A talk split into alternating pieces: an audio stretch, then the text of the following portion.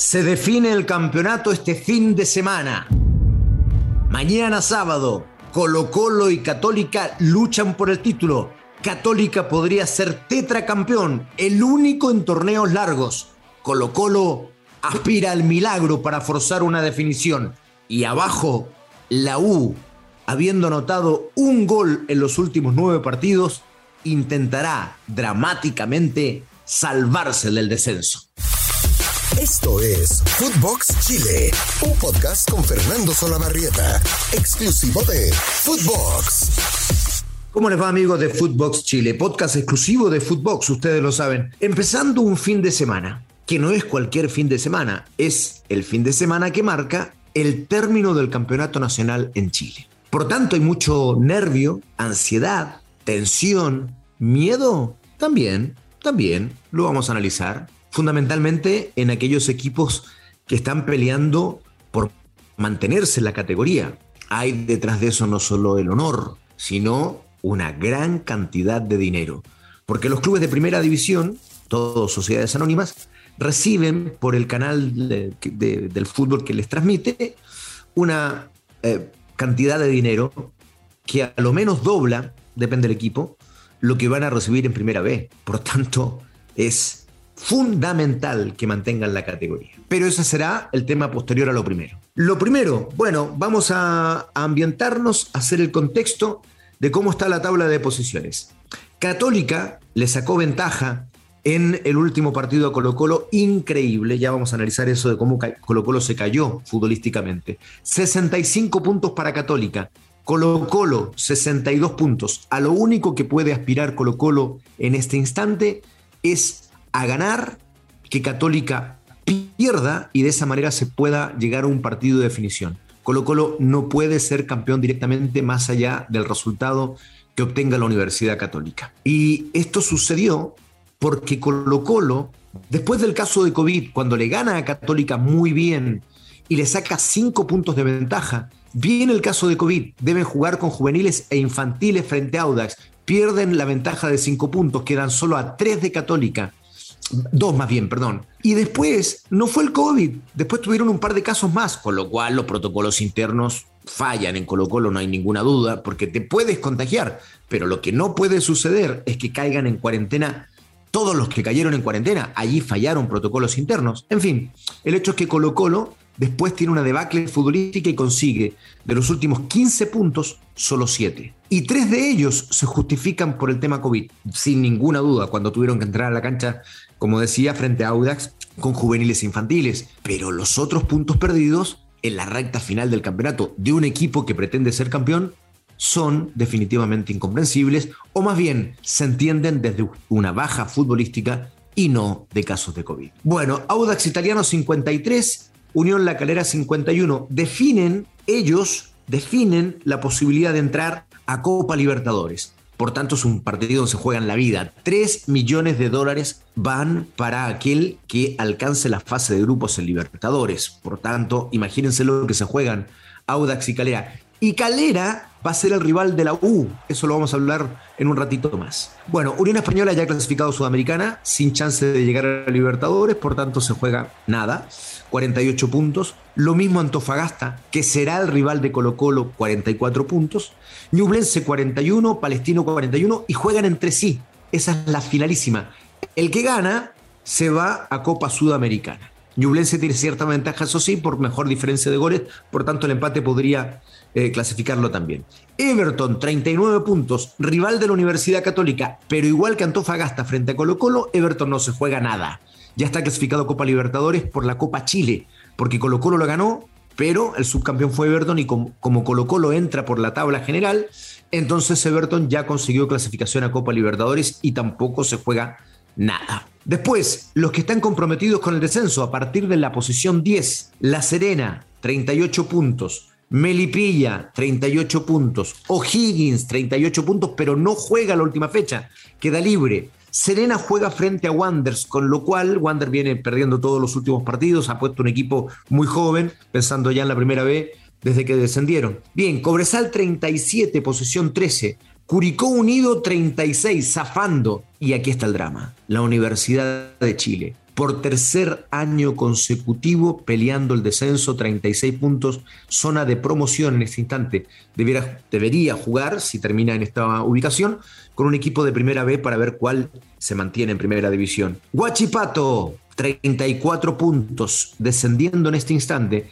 Y Santiago Wander ya ha descendido hace mucho, 20 unidades. Los partidos que ya se los adelanté, en varios de ellos, pero lo vamos a revisar por los que nos quedaron, ¿no? La última fecha, Palestino frente a Ñublense, Antofagasta Colo Colo, Everton Universidad Católica, La Serena Santiago Wanderers. Hasta ahí los partidos del día sábado, todos a la misma hora. ¿Por qué se juega el sábado el campeonato? o sea, el título, ¿no? Porque después los jugadores de Católica y Colo Colo deben viajar a los Estados Unidos con la selección chilena. Por eso se adelantó para el sábado, porque lo lógico hubiese sido que jugaran el día domingo estos equipos y que allí terminara el campeonato con el campeón. Pero no, juegan el sábado y el descenso se juega el domingo, porque el domingo la U recibe a Unión La Calera, todo eso sucederá a partir de las 18 horas, todos los partidos, eh, incluidos los del sábado. Unión Española frente a Cobresal, Cobresal jugándose permanecer en la categoría. Huachipato ante Melipilla, lo propio, y además los dos están comprometidos. Y Audax frente a Curicó Unido, que se juega el descenso, y Audax intentando entrar a Copa Libertadores. Hasta ahí el fixture, tabla de posiciones, con algún análisis que hemos adelantado, pero faltan algunas cosas que tenemos que todavía señalar en torno a esto, que va a ser la definición del campeonato. A ver, Colo Colo. Colo Colo llega con otro caso de COVID. Otro. Quinta situación vivida en el año. No existe ningún equipo, ninguno, que haya tenido cinco episodios de COVID durante este año. O sea, mala suerte la primera vez. Muy mala suerte la segunda vez. Extremadamente mala suerte la tercera vez. Pero la cuarta, la quinta, algo estás haciendo mal. Algo estás haciendo mal. Y es evidente, yo lo había comentado el día miércoles. Hay fotografías al respecto que hablan del poco cuidado de los jugadores y hay mucho enojo de parte de la dirigencia y parte del cuerpo técnico por esta situación. No la dicen, por supuesto, pero hay enojo porque entienden que los jugadores no se cuidaron lo suficientes y basta ver redes sociales donde aparecen en fotos con amigos, en salidas, en comidas. Em, entonces ahí se evidencia que no se cuidaron todo lo que deberían haberse cuidado. Y después, en cuanto a las cuarentenas y los protocolos internos que tienen que ver con la institución, también. O sea, después del partido en Católica, cuando caen al caso de COVID con más de 100 en cuarentena, eh, la foto la mostraron ellos mismos. Subieron la foto todos celebrando juntos en el camarín, cosa que por protocolo COVID no se podía hacer. O sea, además se evidenciaron en redes sociales y no fue ese el caso. Bueno, más allá de este último episodio sigue sufriendo por el COVID, en este caso solo un jugador, su técnico tampoco va a poder estar. Tampoco. Tampoco estará en la definición del campeonato Gustavo Quinteros. O sea, fallas y fallas en los protocolos internos. En fin, eh, en el caso de Quinteros es una lástima porque ha demostrado ser el mejor técnico en el fútbol chileno. Ha tenido una gran campaña con Colo Colo, más allá de que eventualmente no consiga el título. Pero Quinteros llegó para salvar a Colo Colo el año pasado. Para mi gusto, Sí, se termina salvando, pero no con un gran trabajo de Quintero. Sufrieron hasta la última fecha y Quintero se agarró el equipo antes del término de la primera rueda. En fin, eh, pero este año sí, gran, gran trabajo. Cómo conformó el equipo, cómo debió limpiar, entre comillas, el camarín, básicamente en términos futbolísticos, para hacer el equipo que él quería. Y lo hizo bien, y lo hizo bien. Por eso es una pena que no haya podido dirigir el partido anterior y que no pueda estar en la banca tampoco. Ustedes entienden por qué, evidentemente, este fin de semana. ¿no?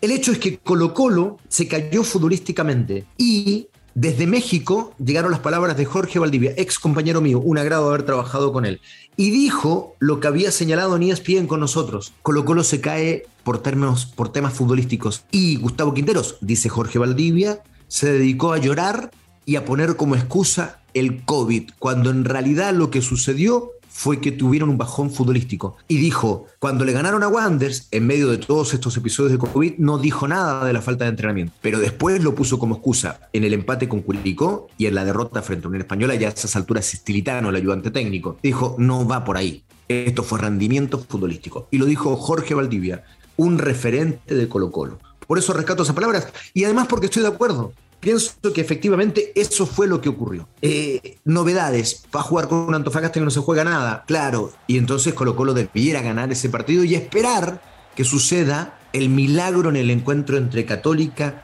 y Everton. Everton tampoco se juega nada, ya explicamos por qué. Antofagasta clasificado Sudamericana, es el rival de Colo Colo, y Everton clasificado a Libertadores. Lo hacemos el recuerdo. Bueno, en Everton, el portero Tornaccioli, que es candidato a ser el mejor arquero del campeonato, sí, muy bien, en 15 oportunidades sacó su valla invicta. Bueno, cierro el paréntesis. Tornaccioli dijo, nos vamos a jugar la vida, porque el que merece ser campeón es Colo Colo. Ayer, en entrevista eh, con ESPN también, perdonen que haga la publicidad, F90, el programa eh, donde estamos de 7 a 9 todos los días, en fin, por si alguno se entusiasma. Eh, en ese programa dijo que no, que lo habían tergiversado, que en realidad él había dicho otra cosa y después señaló que Católica era una institución muy grande y que hacía muy bien las cosas y que por tanto también merecía ser campeón. En fin, Tornaccioli será el arquero que enfrente a Católica, que intentará vencerlo para celebrar el título en Viña del Mar, donde colapsaron las páginas para poder comprar las entradas. Católica puede ser tetracampeón, tetracampeón. Y el lunes vamos a hablar de este tema porque es interesante. ¿Es el mejor equipo de todos los tiempos con este logro? ¿no?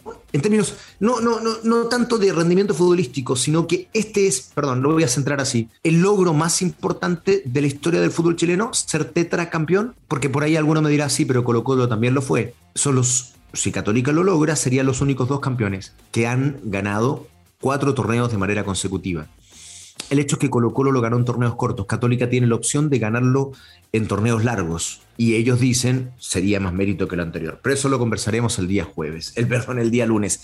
Eh, por último, claro, señalamos que este campeonato, que lo que va a suceder el día sábado y el domingo, tiene un drama final. Un episodio final dramático, dramático, el de la U, el de la Universidad de Chile, que juega frente a Unión La Calera que decíamos hace un rato, está buscando la opción de Libertadores, está peleando con Audax, eso, por tanto es un partido muy difícil. Con un Audax, con, perdón, con una Unión La Calera que juega mucho mejor de visitante, justo en la condición en la que va a enfrentar a la U, porque de local no han tenido buenos resultados, pero sí de visitante, o sea, su, su campaña la sustenta en los partidos de visita, por eso es más difícil para la U.